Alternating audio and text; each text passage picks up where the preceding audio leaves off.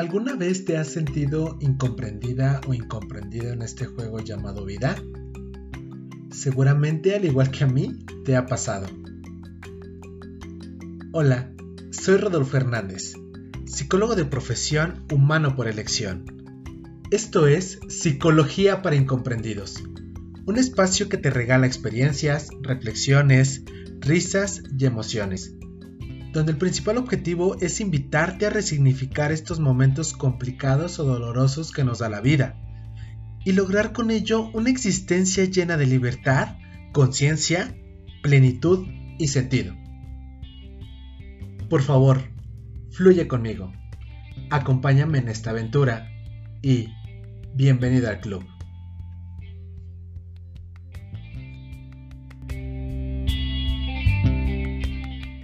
Hola club, bienvenidos a este su espacio. Este es el ya noveno episodio de Psicología para Incomprendidos. Y después de ocho semanas he estado esperando a esta gran mujer, gran amiga, gran colega y como yo siempre le he titulado, pues mi mentora en el mundo de la psicoterapia y la tanatología. Para este noveno episodio tengo a una persona muy importante para mí a nivel profesional y personal. Su nombre, Teresa Cruz.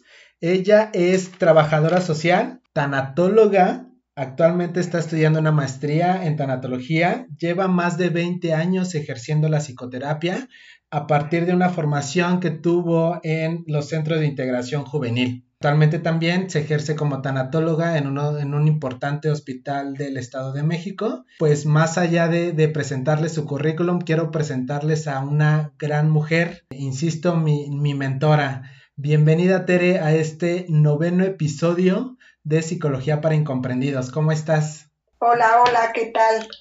¿Qué tal? Buenas noches, querido amigo. Buenas noches a toda la eh, el grupo de personas que te sigue pues humildemente aquí, este, queriendo llegar a, este espacio que has creado tan juvenil, tan jovial, pero sobre todo tan lleno de aprendizaje a través de charlas, ¿no? No, no, no con discursos creados, sino más bien a través de la charla, de tal forma que podamos tener eh, un, lenguaje coloquial, pero también científico, para que pueda servir a todos los seguidores que, han estado a lo largo de estos programas contigo. Yo feliz de estar aquí. ¿eh? Muchas gracias.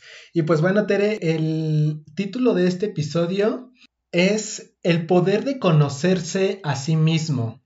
Y estuve esperando este título para aterrizarlo contigo porque pues después de ya muchos años de conocernos, eh, creo que todas nuestras charlas, ¿no? Han terminado en la importante que es el autoconocimiento, lo importante que es el autodescubrimiento para poder mejorar, ¿no? Mejorar nuestra vida. Pero antes de continuar, me gustaría preguntarte algo.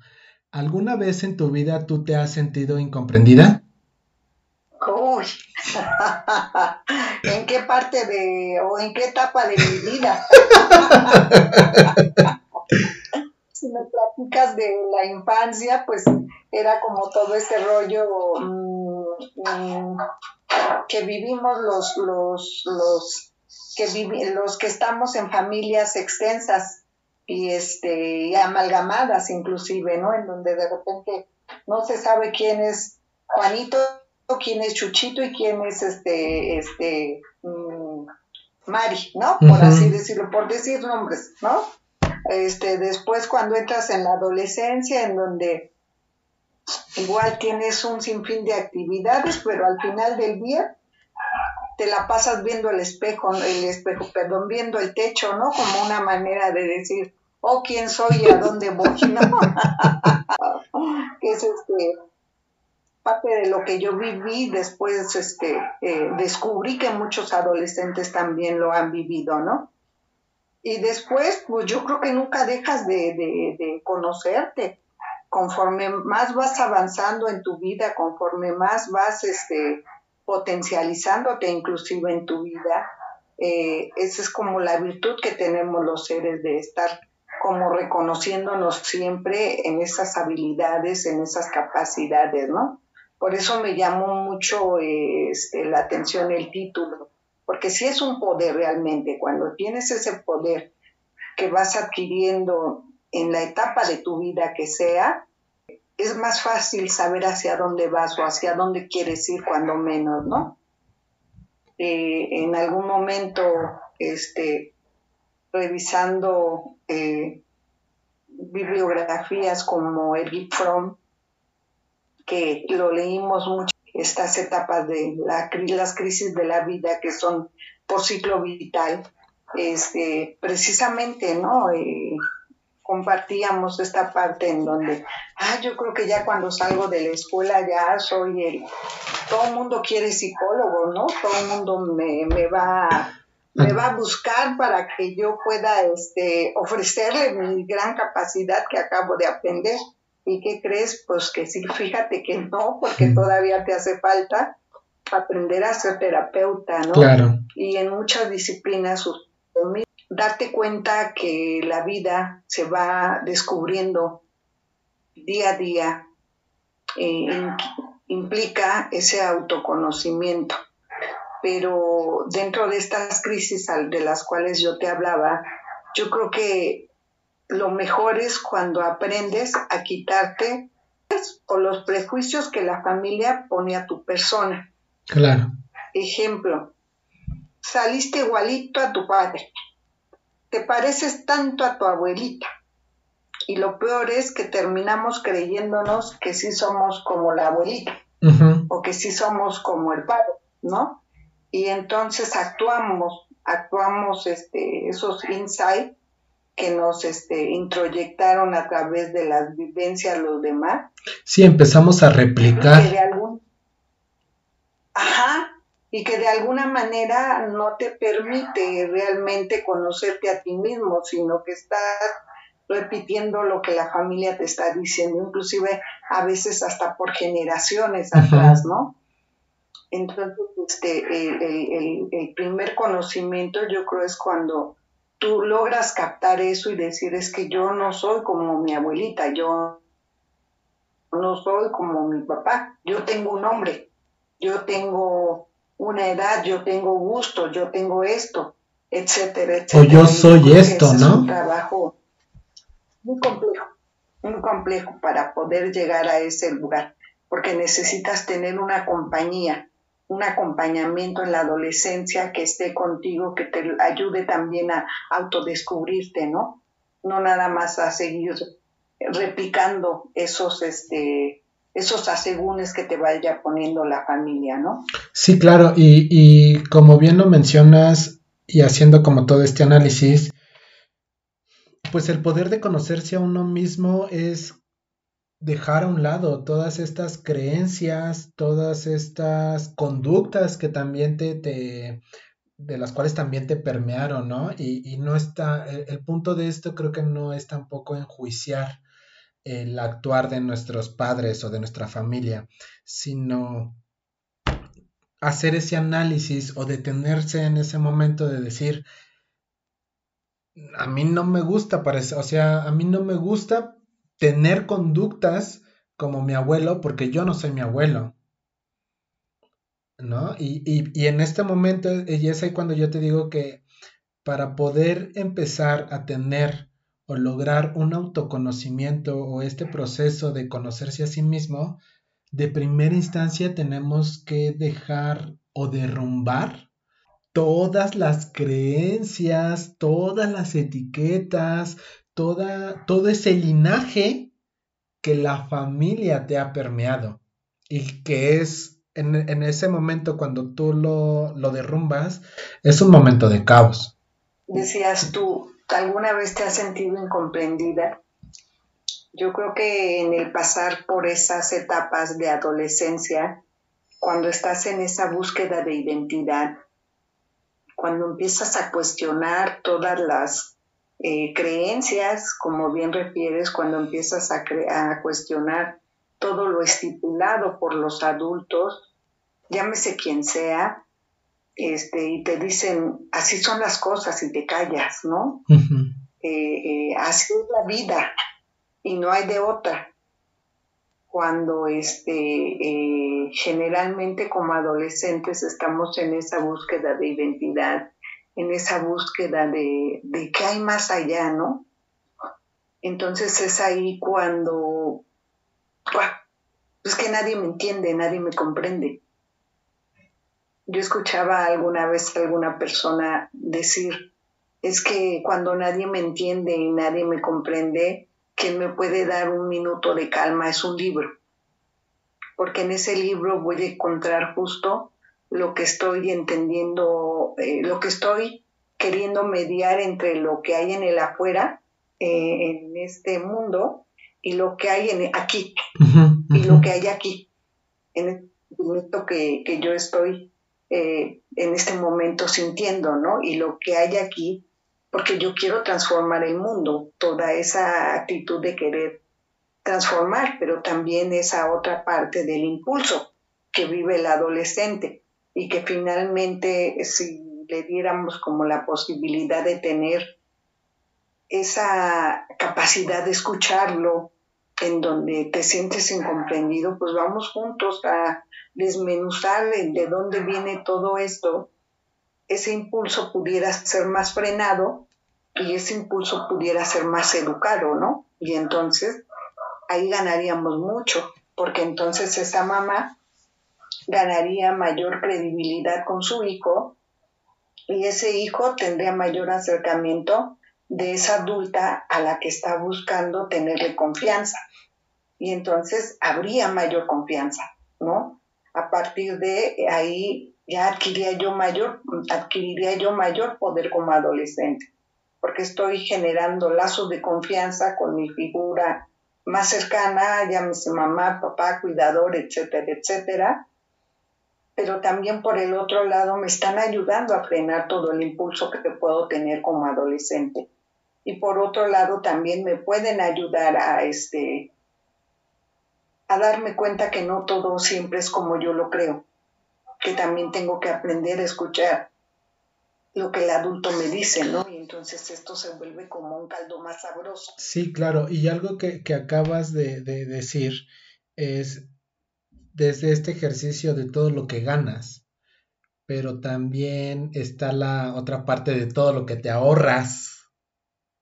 El poder de, e, este poder de autoconocimiento de en cualquier momento de la vida en el que tú, el ser humano se encuentre, también te hace ahorrarte un montón de pedos, un montón de broncas existenciales, un montón de conflictos, porque al final no esperas que los demás cambien, sino eh, en este proceso eh, eh, interno, introspectivo, de cuando hablamos del autoconocimiento, pues viene ligado en el hecho de que la realidad es esa, pero desde tú, desde tú, o el ser humano desde sus adentros, eh, quien se conoce o quien está en este proceso de autoconocimiento, porque además el autoconocimiento pues nunca se acaba, porque todas las situaciones al, este, o todo tu contexto, ¿no? Te hace desarrollar o nuevas habilidades o sacar lo peor de ti o lo mejor de ti, porque, pero el punto es estarse en este constante chequeo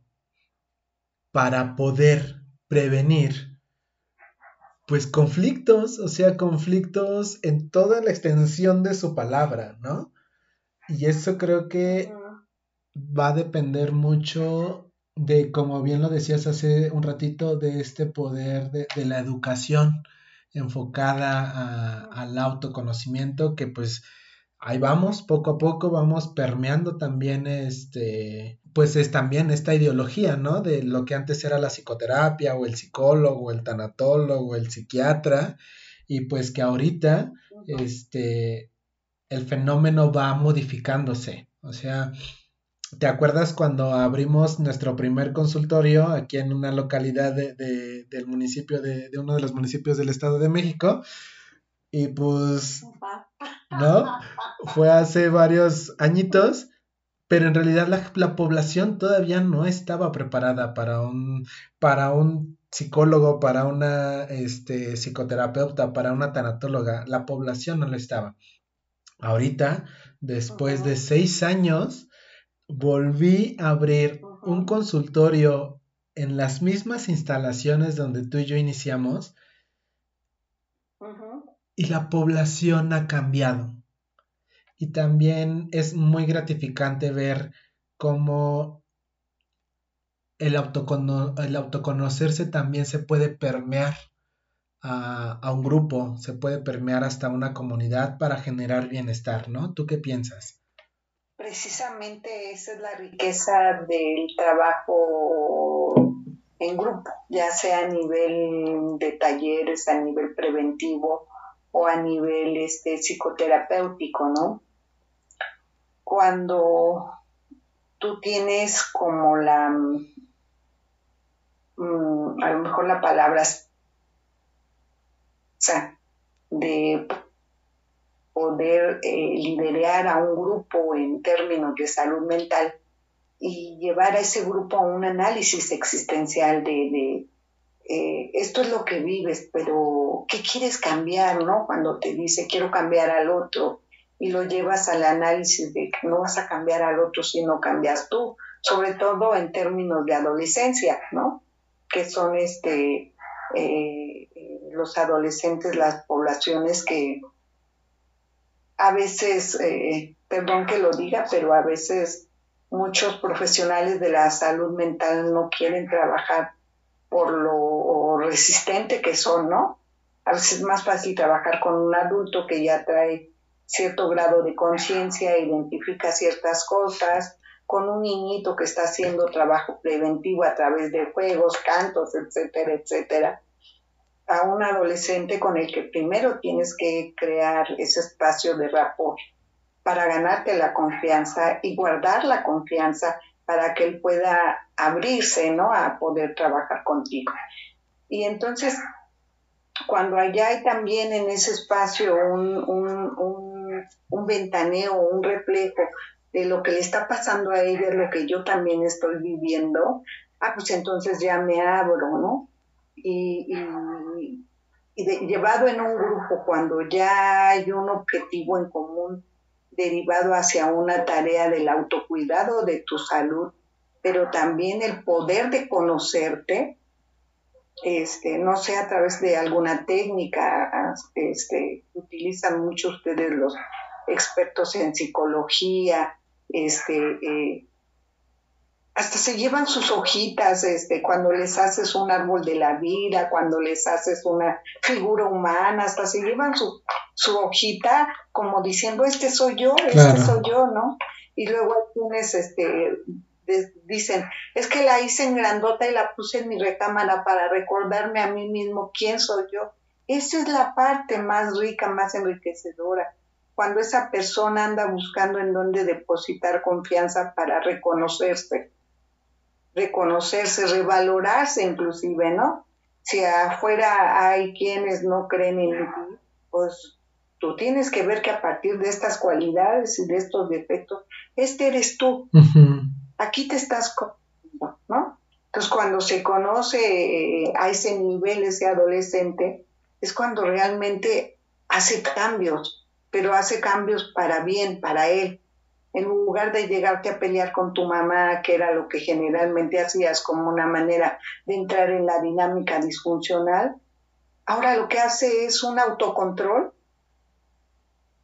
¿Para qué peleo? Si de todas maneras ni van a cambiar las cosas, pues mejor aplico una técnica de no me involucro, me voy a mi cuarto, pongo música, escribo, este, eh, dibujo, canto, bailo, grito, etcétera, etcétera. Es una manera de cuidar su propia salud mental, ¿no? Pero a partir de ese espacio que tuvo con otra persona que es cuidadora de la salud mental, que está liderando un grupo, en este grupo están aprendiendo diversas temáticas que van enfocadas al autocuidado de la salud mental y finalmente a eso se le llama prevención de la salud, prevención de para algo. Entonces, como muy padre, ¿no? Cuando le dices, a ver, aquí vamos a hablar la neta, Aquí vamos a romper con estereotipos. ¿Cómo quieres que hablemos? Entonces, cuando tú neta, me vale madre. Pues así, cerramos la puerta y mire que ya cerramos la puerta aquí, se puede hablar como tú quieras, pero siempre cuidando no faltarle al respeto al otro. Tan lindo que no faltan al respeto, por el contrario, se vuelven cuidadores de ese grupo y de esa confianza de ese grupo, ¿no? Esa es la parte padre. Este, que yo creo que es la que disfrutamos los que trabajamos con adolescentes. Este, pues tú lo viviste cuando íbamos a los foros. Ni me platiques esos foros.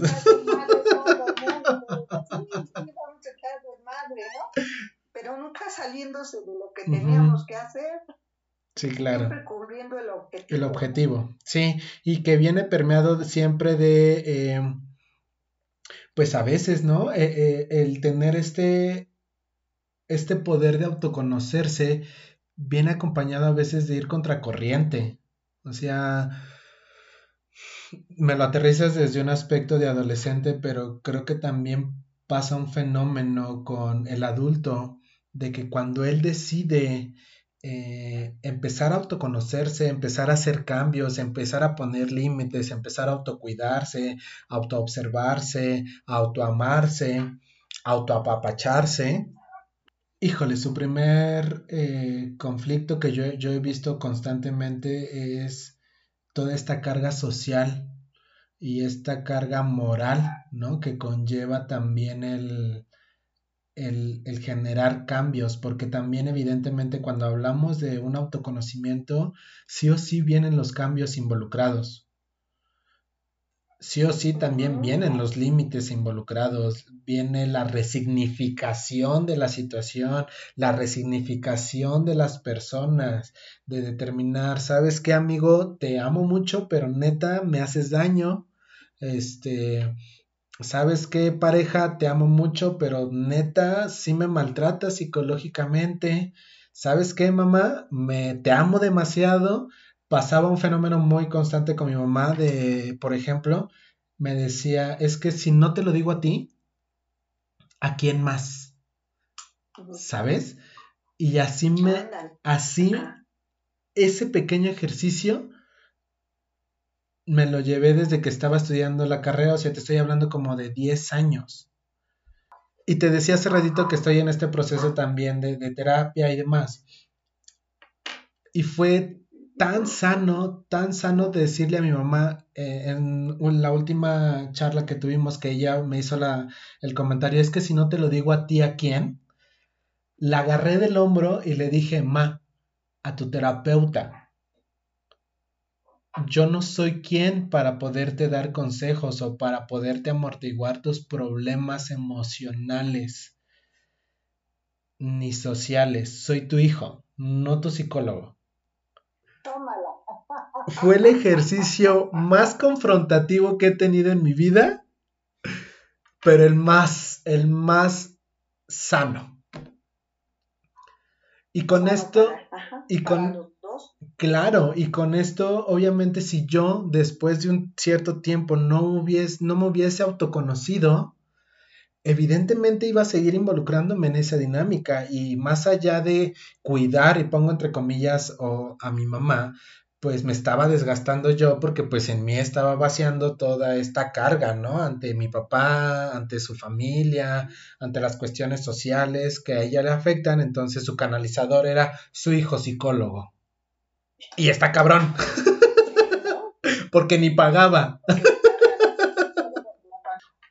pues eso también conlleva el autoconocerse, poner límites. Sí, sí, sí. Eh, esto de los límites es algo mm, que a veces entendido desde afuera pareciera ser como stop, ¿no? Ya no te metas. Cuando a veces esos límites como ese ejercicio que tú hiciste, que del cual le escribes ahorita, es un límite tan amoroso porque es una manera de resuelve lo tuyo y déjame resolver lo mío, ¿no? Y a veces creemos que los límites este, tienen que ser rígidos o tienen que ser este, límites, em, pues sí, eso, rígidos. Cuando No siempre, no siempre, ya lo dicen muchos especialistas en terapia familiar. El primer límite que pones hacia los demás es hacia ti primero. Claro. Empieza a ponerte límites hacia ti primero, qué puedes tolerar y qué no estás dispuesto a tolerar por amor a ti. Como bien refieres en esta condición del amarse a sí mismo, este, yo les digo, a veces nos volvemos botecitos de basura, ¿no? Todo toleramos, todo permitimos.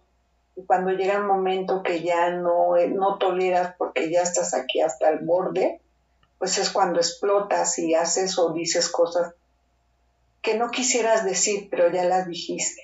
Lo peor es que después te quedas con la culpa cuando ya te desbordaste, ¿no? Cuando en este ejercicio de, del poder del, del conocerte a ti mismo, pudieras ir incluyendo como esos límites a partir de quiero, quiero hacerlo.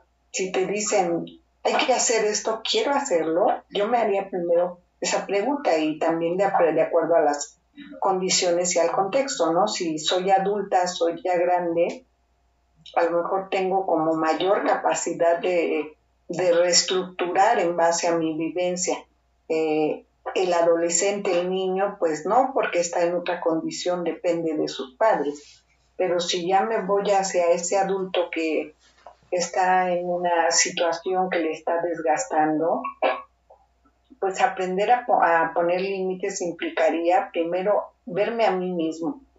Si lo que estoy viviendo es producto de algo que sí realmente el otro está abusando conmigo, con mi persona, o yo soy quien estoy permitiendo que abusen de mí, ¿no?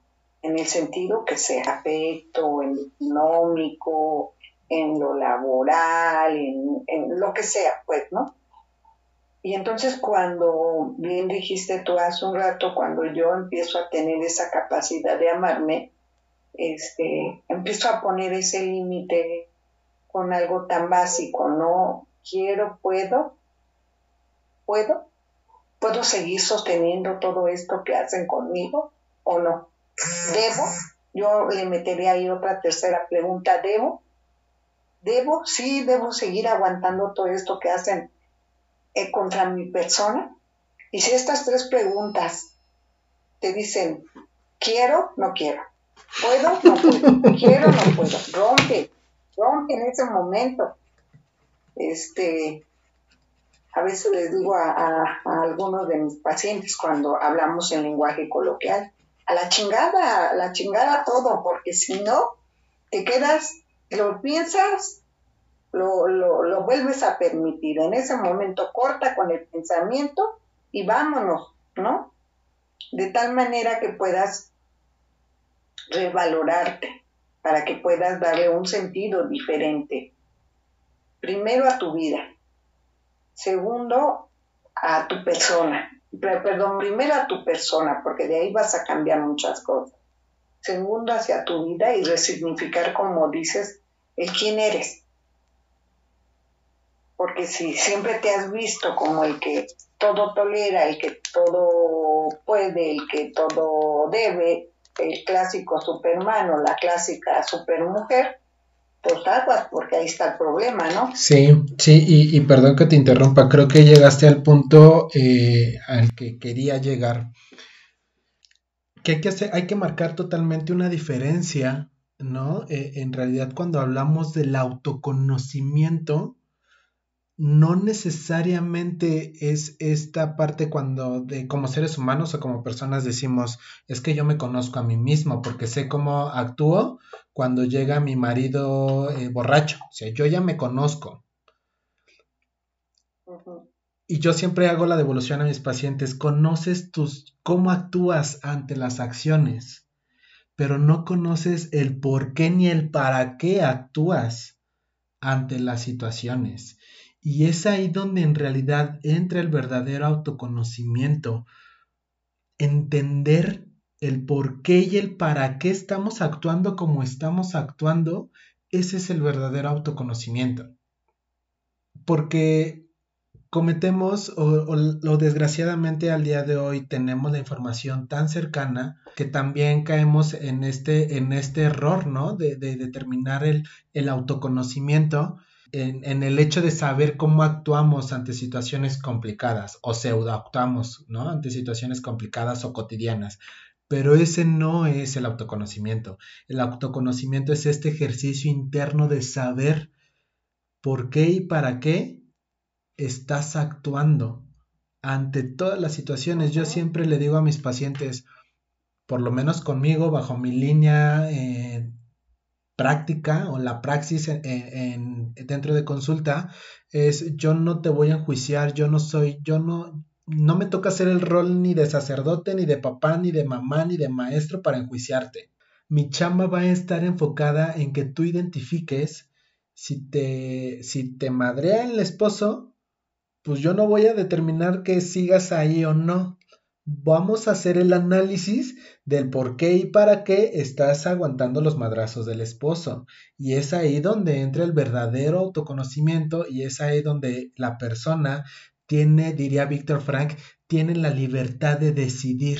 Porque si no solamente, perdón, solamente decidimos con base a la acción o con base a la situación, pero no decidimos con base a nuestra verdadera idealización de la situación.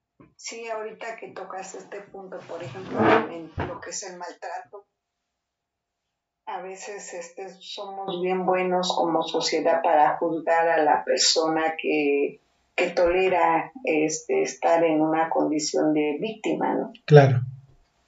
Pero de, eh, cuando tú llevas a esa persona el análisis de eh, por qué estás ahí y si te quieres mover y si te quieres este, salir de esta zona, cuáles pudieran ser tus redes de apoyo inmediata y, tu deseo realmente, es ahí cuando te das cuenta de esto que bien tú refieres.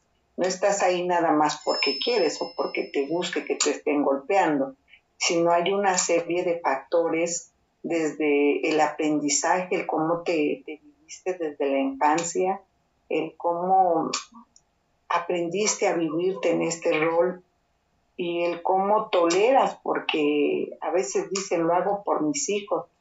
Eh, escucho muchas mujeres que dicen, se hacen tontas, este, no, no es por los hijos, no es por los hijos, pero sí hay una idealización, como bien dices, de ahí de una familia a costa de lo que yo tenga que tolerar, ¿no? Entonces, trabajar con mm, este tipo de, de, condiciones, este, en un, en, ya ni siquiera en una sesión terapéutica, en una sesión orientativa, implica primero conocer cuáles son las causas que están llevando a esta persona a estar tolerando y no quitarse de este lugar.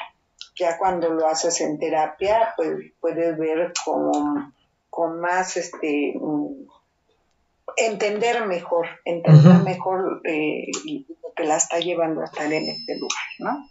Entonces, bien dijiste hace un rato en un principio, el desprejuiciar es algo que tendríamos que aprender primero los seres humanos para poder ayudar al otro. Porque a veces el primer eh, golpe emocional que le puedes dar a otra persona es el prejuicio a través de estar juzgando, a través de estar este, etiquetando, de estar este, descalificando inclusive a una persona, ya no sea hombre o mujer, ¿no? y, y cuando a estas personas las llevas a conocer que estás ahí no porque quieras, sino porque hay una serie de variantes que han estado condicionadas durante mucho tiempo, qué riqueza le puedes dar a esa mujer de conocer otras cosas que giran en torno a y cuando menos ya moverla. Sí, claro. el hecho de que ya la ha movido de ese lugar en donde siempre ha estado, ya es una gran ventaja para ella y una gran ayuda. Y estas mujeres son las que después ya buscan este, un apoyo en alguna institución que pueda darles un apoyo integral este, eh, interdisciplinario, ¿no? Inclusive. Cuando las llevas a la comprensión de la conducta, no nada más el por qué estás aquí, llámese hombre y mujer, porque también hay, actualmente también hay muchos hombres violentados, pero como el machismo sigue siendo tan fuerte, pues no quieren o no se quieren sentir violentados, entre comillas, no más bien no es que no se quieran sentir, no se reconocen, no visibilizan que están siendo violentados, ¿no? Como muchas mujeres. Entonces, cuando tú llevas a una persona a visibilizar que está siendo violentada en su dignidad, en su, en su persona, en su humanidad, este, es cuando esa persona puede llevarse a mover del lugar en donde está. Y si además tú le sigues tendiendo la mano en un espacio de confort, de confianza, de respeto, esa persona ya se va a sentir acompañada con, por ti para que ella pueda ir, no tenga que ir, pues, pero, pero este, ya hubo alguien que la escuchó, que no la juzgó, ya hubo alguien que le dio la confianza. Yo diría que hasta en un acto amoroso de prójimo, de compañía, este, ella se sintió respetada y eso la llevó a conocer el amor, el amor del prójimo, ¿no? no el amor al que estaba acostumbrada a través del maltrato, el amor del otro porque la trató como ser humano, en el respeto, en la dignidad, en, en, en, una forma diferente que finalmente se le llama este amor. Sí, y, amor del prójimo. Y que después de toda la transición, ¿no? De, haciendo como en, este ejercicio, en este ejemplo de la mujer o la, o la persona violentada y, este momento, lo voy a poner en tres panoramas. Tan emocionante, tan conflictivo y a veces tan triste de darse cuenta de que eres violentado o violentada, pues obvio, ¿no? Te va a dar un panorama de, de, de, autoconocerte, un panorama de saber quién eres, de saber por qué estás ahí, para qué estás ahí y bajo qué condiciones vas a seguir aceptando o no ese rol. Y, lo pongo en estos tres panoramas porque pareciera también que, este ejercicio de de autoconocerse y te, da poder, y sí te da poder, pero el pedo radica cuando te confronta.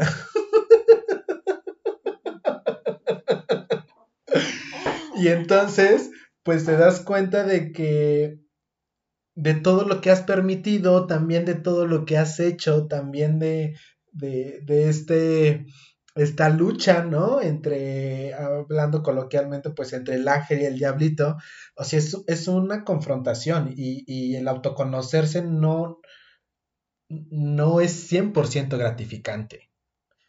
También es esta parte de decir, de, de en la madre, ¿ese soy yo? o en la madre, ¿permití eso yo?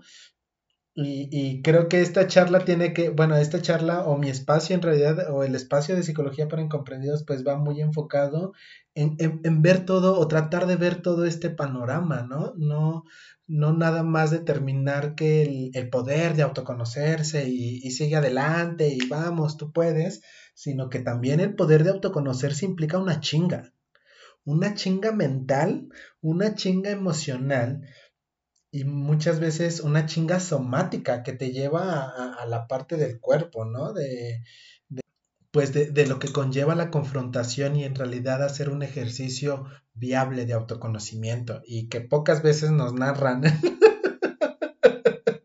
la madriza. pero sobre todo congruencia. Eh, brevemente te voy a platicar una anécdota. Este, yo salgo de la carrera de trabajo social y eh, a mí siempre me había llamado la atención la salud mental. Yo ni sabía qué era eso, pero yo decía, yo voy a hacer salud mental, fíjate como algo ahí me estaba llevando para allá. Y entonces llego a, este, al Instituto Mexicano de Psiquiatría a querer hacer una especialidad, pero era una especialidad que era de lunes a lunes y que era de 8 a 8 porque era trabajar en campo. Entonces paso el primer filtro mm, y ya yo bien orgullosa de mí, ay, logré pasar. Si voy a hacer mi especialidad en salud mental. Paso al segundo filtro, ay, sí lo pasé bravo, ¿no? Yo bien contenta. Y llego a la entrevista con la responsable del programa, me dice, aquí dice que tienes dos hijos, de, de seis y de ocho años. Ajá. Este, aquí dice que eres trabajadora social. Ajá. Sí. Y aquí dice que aparte sábado y domingo tú trabajas para poder este, solventar los gastos de tus hijos. Ajá. ¿Y a qué horas vas a poder tú hacer tu especialidad? Entonces yo me quedo así, y me empiezo a quedar así, me dice, y además mira cuántos problemas emocionales traes porque es un duelo por ahí que no has trabajado. Y entonces me dice, ¿tú crees que vas a poder trabajar en salud mental, estar haciendo una especialidad en salud mental con todo esto que tú traes? Y yo me quedo así, te lo juro que se me salieron las lágrimas, pero se me salieron las lágrimas. Eh, ella fue muy clara, la, la, la, la entrevistadora ni siquiera fue agresiva. Yo me sentí en ese primer momento agredida este, por la claridad con la que me dijo las cosas, pero es que estaba siendo congruente. Yo era la que estaba siendo incongruente. Quería hacer cosas, primero que no podía por mi rol que tenía en ese momento de estudiante y de madre, y segundo, mi rol, este, mi rol que era el, yo era jefa de familia. Entonces, ¿cómo andaba yo buscando ser la experta en salud mental cuando no, no este, sanaba lo principal, el duelo y la crianza, ¿no? Atender la crianza. Entonces dije yo, ya después me acordaba, 20 años después, dije, chinga me acomodó, me acomodó con esa congruencia. Y que a veces este, nosotros podríamos estar alimentando a una persona y decirle, tú puedes, tú eres el superpoderoso porque te conoces, tú eres el, este, el que todo lo puedes, este, casi, casi únete al club de los optimistas. Claro, claro. Pero no lo, lo, lo, que es la realidad, principios de realidad, lo que yo les digo ahora a mucha gente, ubícate, principios de realidad, que sí puedes y que no puedes y sé congruente, porque si no eres congruente no vas a poder llegar, te vas a frustrar y al frustrarte te vas a regresar o te vas a regresar todavía más de lo que ya habías avanzado. Algo que tenemos que trabajar siempre los, los, este, los orientadores, los terapeutas, este, este, los tanatólogos, es tenemos que ser congruentes con nosotros mismos y ayudar a la gente a que sea congruente consigo mismo. Sí, ya te conoces, pues, ah, qué bueno, pues, pero a la edad en la que estás te conoces, pero que crees, después de que pase uno o dos años, vas a seguirte conociendo porque va a haber otro contexto, porque vas a, va a haber otro aprendizaje que te va a ayudar a resignificar cosas, porque van a haber más cosas que te van a ayudar, vas a dejar de ser la mujer que, o la persona que cuando tenía 20 años a cuando alcances 40, cuando alcances 50. Entonces, el poder está así continuamente, ¿no? Lo importante yo creo es la base y la base es saber. Mi color es blanco, soy chaparrita, estas son mis características, pues no voy a querer encontrar un trabajo de mis universos, ¿no? ¿no?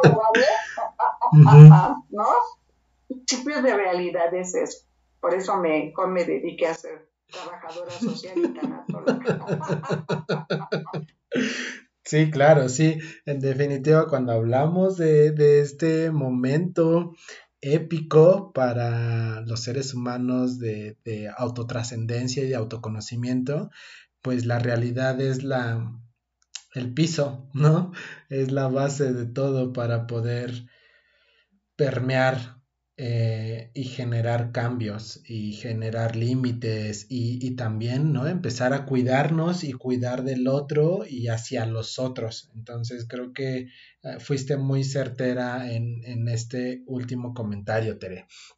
Oye, y pues ya vamos casi, casi a terminar nuestro episodio. Se nos fue el tiempo bien rápido.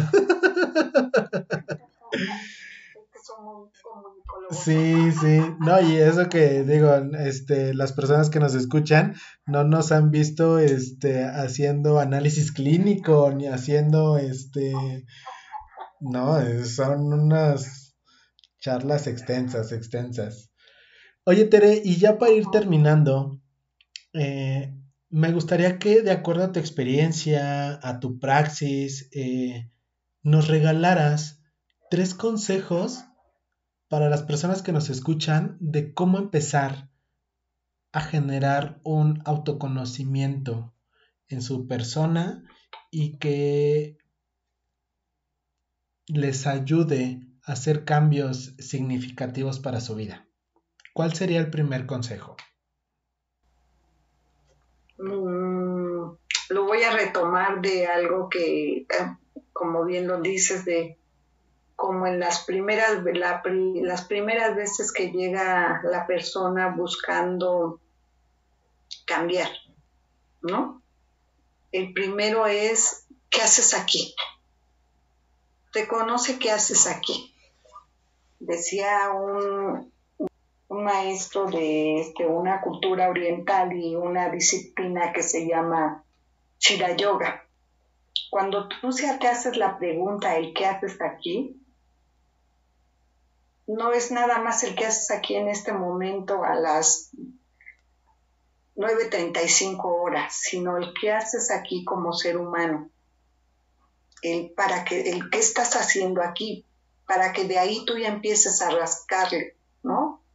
Este, me mandan a terapia, yo quise venir porque quiero cambiar esto, etcétera, etcétera. Cuando la persona sabe el que hace ahí, y es una primer ganancia. Eh, segundo, el, de todo lo que narra la persona es importante este, cuando está describiendo, mil cosas, siempre es importante situar a la persona en principios de realidad. Con mucho respeto, con mucho cuidando su integridad siempre con mucho respeto, pero siempre con principios de realidad. A ver, me dices que estás aquí porque quieres este, que tu esposa te ame más, ¿no? Y tú crees que por el hecho de que tú estés en terapia, tu esposa te va a, te va a amar más.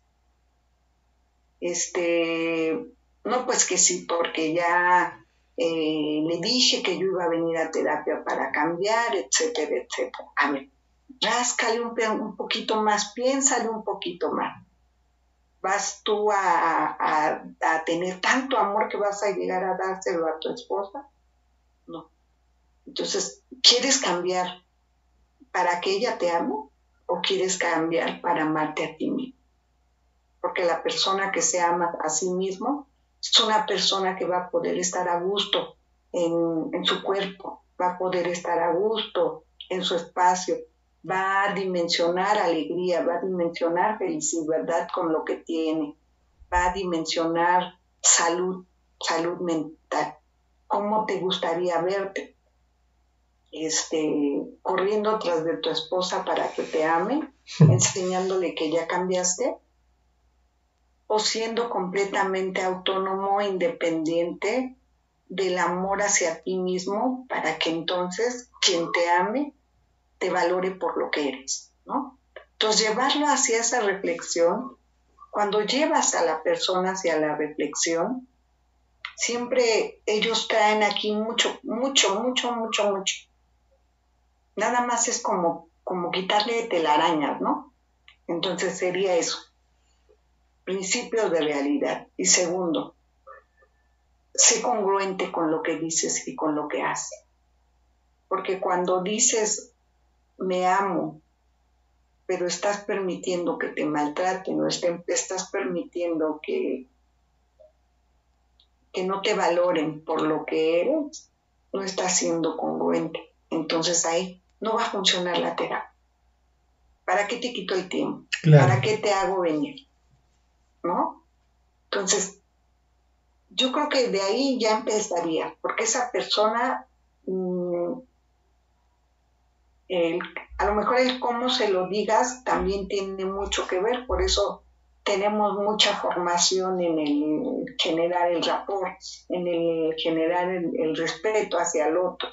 Si esa persona se sintió escuchada porque era realmente lo que quería y fuiste también congruente con él, esa persona se va a seguir en el proceso contigo. Llámese en lo individual o llámese en el grupo y van a ser personas que como tú y yo en algún momento y muchos, muchos este, profesionales de la salud mental que los encuentras durante 20 años después y te siguen recordando con, con un respeto, con un cariño, con un afecto, porque ahí fue donde lograron encontrarse a sí mismos y empoderarse. Claro. A partir de verse con todo el trabajo que hiciste de terapia, ¿no? Esos serían mis consejos. Claro, y que yo recordaría nada más que la persona que esté dispuesta a autoconocerse, pues esté también consciente que implica esfuerzo, implica confrontación, y cuando hablo de confrontación implica cierta incomodidad, cierto rechazo a lo que estamos a, lo, a que se está exponiendo, ¿no? Porque es importante, es importante aclarar que el autoconocimiento es esta, es este momento de vida de, de tener todo en el mismo plano y, y, ver todas las piezas del juego en, en la misma, como lo dijiste, o sea, en, en la misma, por así decirlo, haciendo una analogía, en la misma mesa de realidad. Todas las piezas del juego están sobre la mesa, la mesa es la realidad y es ahí donde vamos a encontrar también momentos incómodos o dolorosos para nosotros mismos, pero que son fundamentales para poder hacer cambios y para poder empezar a cuidarnos, amarnos y apapacharnos, porque al final del día, pues ese es el objetivo de vivir. ¿No? Exactamente, exactamente. Yo misma cuando iba a, mis sesiones terapéuticas le decía a uno de mis terapeutas que era con el que lloraba mucho por algo, ¿no? Le decía, es que contigo ya nada más te veo y siento ganas de llorar y, él me cerraba la puerta y, me dejaba, ¿no? Para que llorara. Pero después de que ya terminaba le decía, pero además lloro bien sabroso contigo porque yo me voy bien descansada, ¿no? Y, es eso, pues, a veces este, eh, fugimos, pues, como, como, como en estos canales a los que tú te refieres cuando, cuando estás eh, confrontando, cuando estás o resignificando, cuando estás este, eh, em, pues llevando a cabo eh, la línea del proceso, este, hay gente que no está lista para escuchar o no quiere escuchar, ¿no? Entonces, pues el deber del terapeuta, por eso es terapeuta, el deber del profesional de la salud es devolver, ¿no? Lo que ve, con lo que dice, con lo que hace. Para que de esta manera, decía un maestro que tenía, es más sano decirle al paciente en ese momento, vienes aquí a que te apapache y yo no te voy a apapachar. Respetuosamente yo te voy a decir lo que veo con lo que escucho. Porque si yo te apapacho es lo que buscas en todos lados y al rato te vas a ir y no va a ser terapéutico. Entonces, aprendiendo de este gran maestro, este, eh, hay pacientes que, o personas que cuando están acostumbrados a utilizar ciertos roles y cuando tú haces esta confrontación directa de lo que estás haciendo, es más sano decirle, eh, terapia implica crecimiento, pero el crecimiento implica cambios. Y esos cambios no siempre van a ser bonitos, a veces va a haber tristeza, ¿no? Pero aquí voy a estar yo para que entre tú y yo sepamos cómo manejar la tristeza, ¿no? Este, y va a haber momentos en donde no te va a gustar escuchar lo que se va a decir aquí, pero esa es la obligación del terapeuta. Y va a haber otros días que te vas feliz, ¿no? Pero ya tú acomodarás tus procesos y verás que es más sano vivir en el mismo hoyo generando mucho sufrimiento o salir del hoyo en donde estaba, hacerte responsable de tu vida y crecer, ¿no? Entonces cuando ya él lo acepta, dices ya, ya, ya, ya. Ya chingamos. es necesario un modelo terapéutico a corto plazo, trabajas este sesiones cortas pero le das al paciente este, lo que en ese momento va, va, lo que en ese momento busca, ¿no? Ya lo dicen muchos expertos, el, chaleco a la medida del cliente. Claro, claro, claro, claro. Sí, pues en definitiva, tienes toda la razón, mi querida Tere.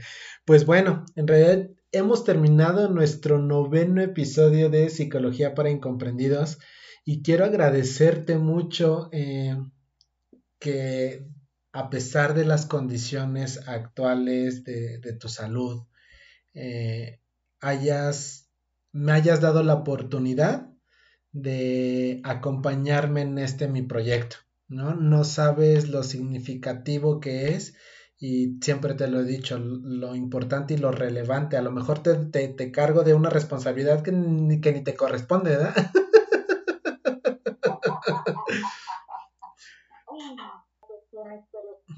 y los dos quisimos, 50 y 50. Sí, sí, sí, sí, entonces, pues muchas gracias, mentora. Muchas gracias, Tere, por acompañarme en este noveno episodio.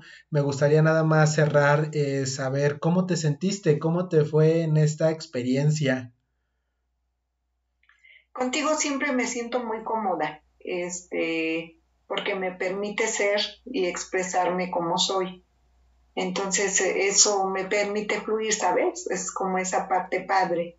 Y como tú eres, eh, tus seguidores te buscan o te siguen, porque también tienen algo de eso, ¿no? Son como la neta, pues como, como, mm, como auténticos, pues entonces creo que el hecho de que nos hayamos fusionado, el que yo me haya integrado hoy a tu proyecto, a platicar de mis vivencias y de mis elocuencias también, pues nos hace como, mm, como, como una más de parte del equipo de todas las personas que se están acercando contigo en este nuevo aprendizaje.